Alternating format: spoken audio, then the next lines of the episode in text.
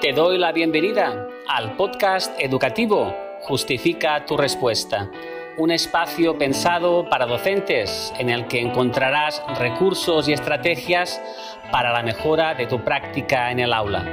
Así que, sin más demora, zarpamos.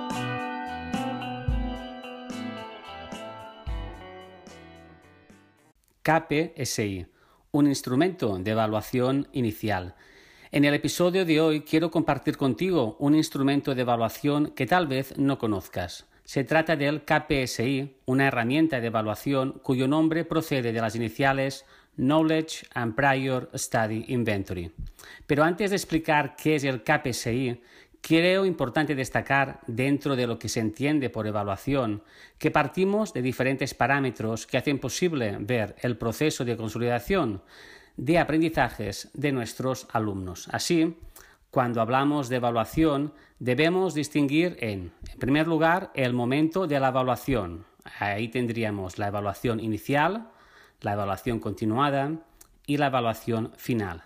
En segundo lugar, tendríamos la función de la evaluación, que podría ser diagnóstica en la inicial, formativa y formadora en la continuada y sumativa o certificadora en la final. Y en tercer lugar, tendríamos las herramientas de evaluación. En este apartado se encontraría, por ejemplo, instrumentos como la rúbrica analítica, la base de orientación, el cuestionario, el control y, por supuesto, el KPSI. El KPSI es un cuestionario de evaluación que permite eh, efectuar de manera rápida y fácil una evaluación inicial sobre algún contenido que se tiene previsto trabajar, normalmente dentro de una unidad didáctica. Gracias al KPSI se obtiene una información acerca de la percepción que el alumno tiene de su grado de conocimiento adquirido en relación a los contenidos que se proponen para trabajar. Se realiza en la evaluación inicial y tiene una clara finalidad diagnóstica. Principalmente podemos distinguir entre dos tipos de KPSI.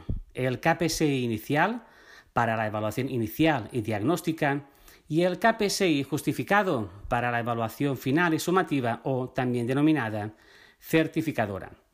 Los KPSI se pueden construir con preguntas o afirmaciones que abarquen las dimensiones del saber, saber hacer y saber ser. Lo normal es usar entre dos o tres, eh, o entre tres o cuatro categorías. Si se usan cuatro serían uno, ¿Se lo podría explicar a mis compañeros? Dos, Lo sé pero no lo sé explicar. 3. Me suena. 4. No lo sé o no me suena. ¿Qué ventajas presenta el KPSI para la evaluación del alumno? Entre otras, eh, tiene una fácil aplicación en el aula, puede aplicarse en cualquier curso y en cualquier materia, puede llevarse a cabo tanto al inicio de una unidad temática, el KPSI inicial, como al final de la unidad didáctica, el KPSI justificado, Permite también al alumno darse cuenta eh, de, en qué momento de aprendizaje se encuentra, esa es la finalidad reguladora o, o autorreguladora del aprendizaje. Y por último, permite al docente tomar decisiones acerca del contenido que va a dar en una determinada unidad didáctica. Bien, ahora que ya conoces un nuevo instrumento de evaluación inicial y que también puedes aplicar al final de una unidad didáctica, me gustaría acabar este episodio teniendo claro que evaluar nos permite, en primer lugar, identificar las necesidades iniciales del alumno. En segundo lugar, informar del proceso de aprendizaje de dicho alumno.